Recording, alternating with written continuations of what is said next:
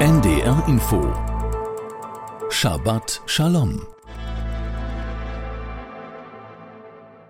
Heute mit Rabbiner Jona Simon aus Oldenburg.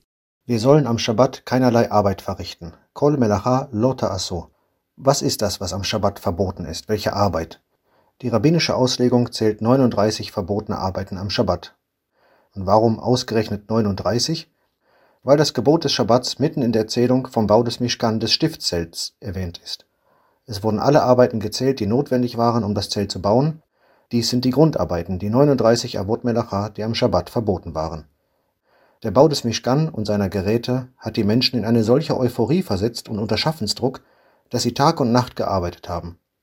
Es wird berichtet, dass das Stiftzelt in zwei Monaten gebaut wurde.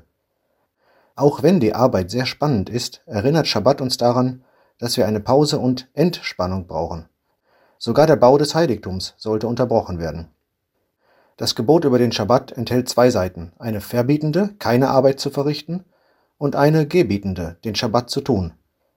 Das heißt, dass wir am Schabbat nicht nichts tun, sondern lediglich keine physische Arbeit verrichten und keine Vorbereitungen für die Wochentage treffen. Nicht etwas beenden, nur weil wir unter Schaffensdruck stehen oder etwas zu Ende führen wollen.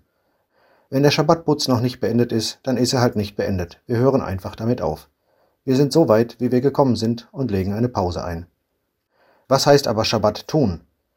Indem wir den Schabbat anders als alle anderen Tage der Woche gestalten und eine andere Arbeit tun, zum Beispiel innere Arbeit, intellektuelle Arbeit, Zeit mit der Familie und den Kindern verbringen, Zeit der Gastfreundschaft und anderen schönen Dingen widmen. Alles, was einen Schabbat heilig macht. Schabbat ist kein passiver Tag. Schabbat sollen wir aktiv und entspannt von anderen Beschäftigungen verbringen. Gönnen Sie sich und der Welt eine Pause. Shabbat Shalom. Shabbat Shalom. Immer freitags um 14.55 Uhr auf NDR Info.